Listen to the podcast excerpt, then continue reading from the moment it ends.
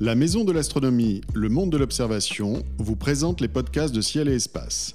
Retrouvez toutes nos références en astronomie, nature et globe terrestre sur maison-astronomie.com.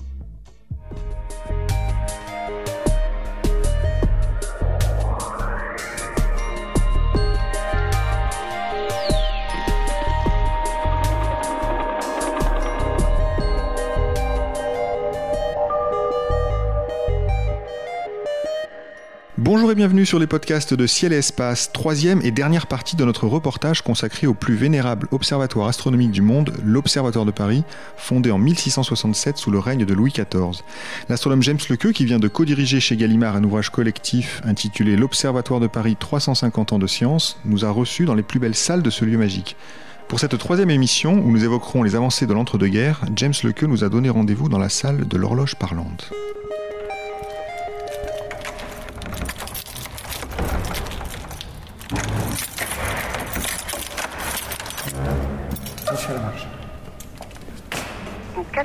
Il sera 17h53 minutes. James Lequeux, bonjour. Bonjour. Alors nous sommes avec vous entourés de, de machines euh, plus étranges les unes que les autres. Il n'y a pas un télescope en vue, pas la moindre carte du ciel. Où sommes-nous exactement? Ah ben, nous sommes dans le domaine du temps, ici, dans le domaine de l'heure.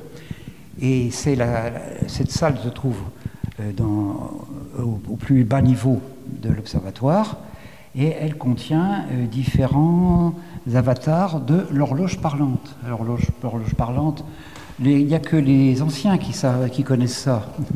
Il n'y a que les anciens qui connaissent ça. Les jeunes n'ont pas entendu parler de l'horloge parlante, mais c'était pourtant comme ça que le temps était diffusé euh, au siècle dernier. 36,99 l'horloge parlante. Alors 36-90 ans, on peut encore la voir, mais disons que plus il y a de moins en moins de monde qui l'écoute, car l'heure vient sur les ordinateurs via les serveurs informatiques avec une très grande précision. L'heure qui vient toujours de l'observatoire. De toute façon, elle vient de l'observatoire de Paris. Alors euh, l'observatoire, ce n'est quand même, c'est plutôt le sanctuaire de l'astronomie, d'ailleurs comme on disait dans les années, dans les années 20. Euh, pourquoi finalement un service de l'horloge parlante ici? Eh bien, au, 19e siècle, on s'est beaucoup intéressé à la diffusion de l'heure. Euh, C'est lié, avec, c'est lié avec les débuts de la radio. Et là, vous savez par exemple que la Tour Eiffel doit, euh, doit sa- son existence, le fait qu'elle est- encore là, c'est parce qu'elle a servi d'antenne pour diffuser euh, les signaux radio. Sinon, on elle aurait disparu. C'est-à-dire que l'observatoire a contribué à sauver Alors, ce patrimoine national Disons, l'astronomie a contribué à sauver ce patrimoine euh, national. L'heure partait de l'observatoire, était envoyée à la Tour Eiffel par un télégraphe et elle était diffusée par radio euh, à partir de la Tour Eiffel. Ça a commencé très tôt. hein, euh, les premiers essais datent de 1910. Et en- après la, la Première Guerre mondiale, le- le- c'était déjà de la routine. Euh, De quand date le- cet intérêt pour la mesure du temps à l'observatoire de Paris? Le- l'Observatoire de Paris a toujours été intéressé par le temps. Le temps, c'est l'affaire des astronomes, hein, c'est depuis toujours. Euh, et euh, on a une, dans le livre euh, que nous avons édité chez Gallimard, il y a une image amusante qui représente une procession d'horlogers qui viennent prendre l'heure à l'observatoire. Oui, une gravure du, du- oui, Une du milieu du gravure très 19e amusante du début avec du des 19e. gens euh, en habits et qui viennent régler leur qui montre viennent, qui à viennent régler l'horloge. leur- qui viennent, les horlogers viennent régler leur montre à l'observatoire. Ce qui signifie que pendant longtemps, finalement, l'horaire réel, d'une certaine manière, il était disponible ici à l'Observatoire à Paris et pas vraiment ailleurs en France. Mais non, mais chacun avait son heure. Euh, au XIXe siècle et jusqu'aux années 1880, chaque ville et même chaque village avec son heure et on réglait tous les jours l'horloge euh, au passage du soleil au méridien. Alors ici, ça se faisait avec cette magnifique méridienne et d'autres instruments d'ailleurs. Mais dans les villages, on avait, on la réglait avec un cadran solaire. On la réglait avec ce qu'on pouvait, si vous voulez. Mais chacun avait son heure différente. Et c'est le développement des chemins de fer euh, qui a fait qui a fait qu'on a unifié l'heure finalement, et l'heure légale a été l'heure de l'Observatoire de Paris. Et ça, c'était dans les années 1880. Alors, est-ce qu'on pourrait euh, expliciter ou détailler le rôle d'un astronome, d'un directeur d'observatoire qui a beaucoup compté, qui est Bayot dans cette histoire? Alors Bayot a commencé à s'intéresser donc à l'heure, mais surtout Bayot était, quelqu'un euh, qui avait euh, des grandes vi- des visées internationales. Et il a, il admirait beaucoup les astronomes américains d'ailleurs. Et c'est celui qui a fondé euh, la plus ancienne des unions scientifiques internationales, l'Union astronomique internationale, qui a été fondée juste après la guerre de, de, 14, en, 1919, hein, et qui existe toujours. tous les trois ans, les astronomes du monde entier se réunissent euh, à un lieu variable et sous l'égide de cette Union astronomique internationale. Alors Bayot a commencé à s'intéresser à l'heure de plus près et a commencé donc à diffuser l'heure par télégraphe, comme, comme on disait tout à l'heure. Euh, et puis, on a repris aussi le problème des longitudes, car maintenant, le problème des longitudes euh, consiste à, à, mesurer la différence de temps entre des, horloges qui se trouvent euh, dans les différents lieux où, entre lesquels on veut mesurer la différence de longitude. C'est la différence de ces temps qui donne, qui donne la longitude. Mais il faut pouvoir, pour cela, comparer les horloges. Et la meilleure méthode, à, à partir de l'apparition de la TSF, euh, c'était d'utiliser des signaux radio. Et on a à ce moment-là refait complètement toutes les mesures de longitude sur la Terre entière, et, euh, avec, et ça a considérablement amélioré euh, la géographie. D'où effectivement donc l'intérêt des horloges dont on avait parlé dans la première émission avec Cassini, avec ce problème de la mesure du temps pour la mesure des longitudes. On se rend compte qu'avec une horloge précise, on règle ce problème on définitivement. Règle ce problème définitivement, avec, parce qu'on peut, on peut comparer les horloges avec une très grande précision grâce aux signaux radio. Alors nous sommes ici dans une salle qui s'appelle euh, en fait la salle Esclangon. Salle Esclangon. Qui était ce Alors Esclangon, c'est le successeur personnage. de Bayot, et, lui, il s'est intéressé en, euh, euh, presque exclusivement au, problème du temps. Et il a conçu un système de distribution du temps qu'on appelait l'horloge parlante. Et alors cette horloge parlante existe toujours sous une certaine forme, mais elle, a été, elle a été créée en 1933. Pourquoi?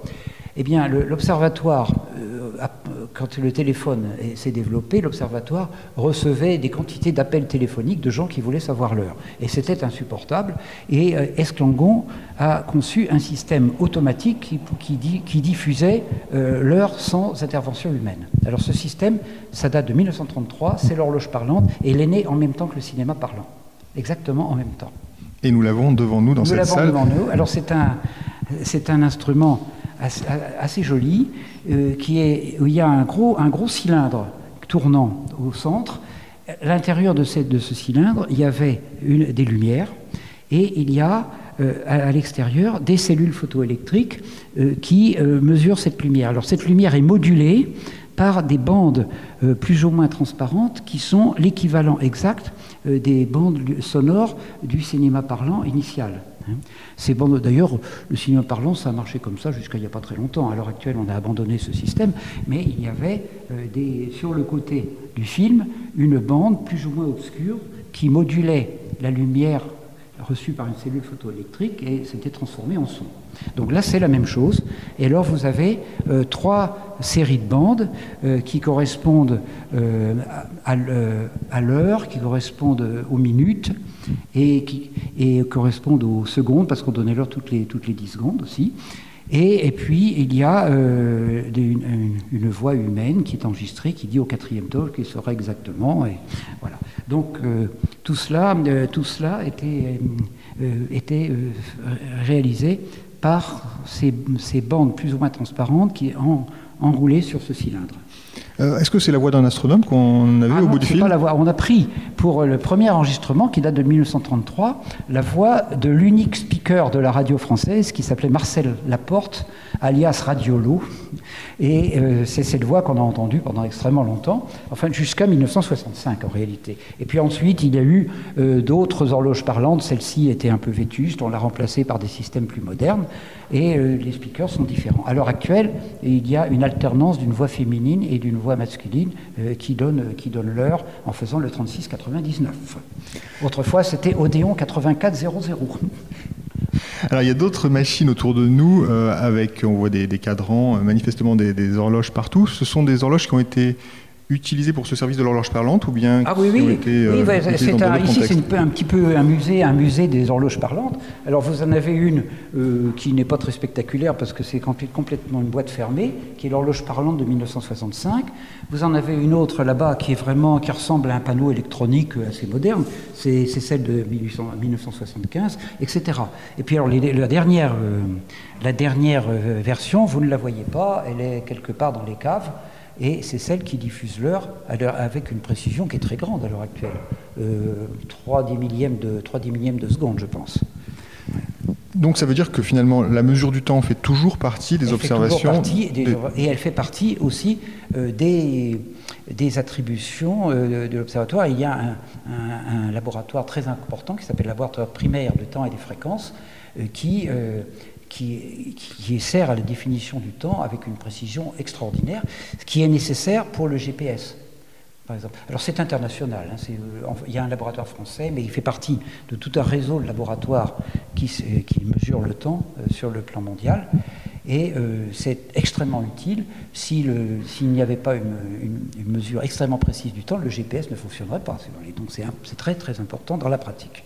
Alors nous avions commencé avec euh, la mesure des longitudes par Cassini, on termine avec les horloges parlantes, euh, un long voyage dans le temps pour le coup. Aujourd'hui, à l'Observatoire, finalement, qu'est-ce qu'on fait? Quelles sont les activités de l'Observatoire de Oh, bah, Paris on- on au. XXIe siècle? Disons, on fait tout. L'Observatoire de Paris, c'est une institution très importante. C'est avec euh, le, le Centre for, Center for Astrophysics de Harvard, c'est l'observ- l'observatoire le plus important au monde quant au nombre de- de personnes, si vous voulez. Il y a plus de 300 astronomes et puis euh, un assez grand nombre de, techniciens, d'ingénieurs euh, administratifs. Il doit y avoir à peu près 700 ou 800 personnes en tout. C'est un très gros observatoire euh, et on touche pratiquement tous les domaines de l'astronomie. Mais on n'y fait plus d'observation. Parce que le, ciel de Paris étant ce qu'il est, euh, on ne peut pas faire grand-chose. Donc les observations, on les fait dans des endroits très éloignés où, où les conditions sont meilleures. Au Chili, par exemple, dans le cadre de l'Observatoire européen austral, ou à Hawaï, où nous avons, avec euh, les Canadiens et l'Université d'Hawaï, un télescope de 3,60 m. Et en radioastronomie, c'est la même chose. Euh, Il y a des observations Nancy, dans le Cher. Et puis, euh, il y a aussi le- les instruments de l'IRAM, Institut de radioastronomie millimétrique, euh, qui se trouve euh, sur le plateau de Bure, près de Gap, et aussi dans la Sierra Nevada, au sud de l'Espagne. Et à l'heure actuelle, on est en train de, de construire un énorme instrument de radioastronomie en ondes millimétriques au Chili, dans le cadre de l'Observatoire européen austral. Ça s'appelle ALMA. Donc vous voyez, on fait et on se sert de tous ces instruments. Et ici, qu'est-ce qu'on fait? Euh, pas, dans, pas dans le bâtiment ancien qui est extrêmement mal commode, mais dans un bâtiment moderne qui donne sur l'avenue d'Enfer Rochereau. Ben, nous avons nos, nous avons nos bureaux avec euh, un ordinateur et comme tout le monde, on, est, on passe la journée devant un écran d'ordinateur. Malgré tout, on peut quand même signaler que ce lieu magique, l'Observatoire de Paris, peut se visiter, et notamment à l'occasion d'événements comme la Nuit des planètes, où les gens ont par exemple l'occasion d'aller voir cette grande lunette Ouais. qui est sur la terrasse de l'Observatoire. C'est quand même un lieu qui peut se visiter, Oui. qu'on invite, euh, qu'on invite vraiment les gens à venir voir cet, cet endroit assez Alors c'est un peu un musée, mais le- malheureusement nous n'avons pas le personnel nécessaire pour, pour en faire un musée ouvert en verre à permanence. Donc euh, on ne peut le visiter à l'occasion de, certains- événements. Par exemple, il y a presque toujours une exposition. Chaque année, il y a une exposition. Cette année, elle est consacrée à Jean-Dominique Cassini et euh, elle va durer jusqu'à Noël. Et on peut la visiter par, euh, sous forme de groupe. De- il, faut que, il faut que les gens qui veulent la visiter se groupent ensemble. euh, et moyennant quoi, ils ont droit à une visite guidée. Et parfois par vous-même. Et souvent par moi-même. Souvent par moi-même. Merci beaucoup à vous, James Lequeux, pour euh, ce passionnant voyage euh, au cœur de l'Observatoire de Paris. Pour en savoir plus, vous pouvez vous reporter à l'ouvrage L'Observatoire de Paris 350 ans de science, publié chez Gallimard. Merci. 350 ans de science à l'Observatoire de Paris, c'est terminé. Cette série de podcasts présentée par David Fossé a été réalisée par Xavier Raymond. À bientôt sur cielespaceradio.fr.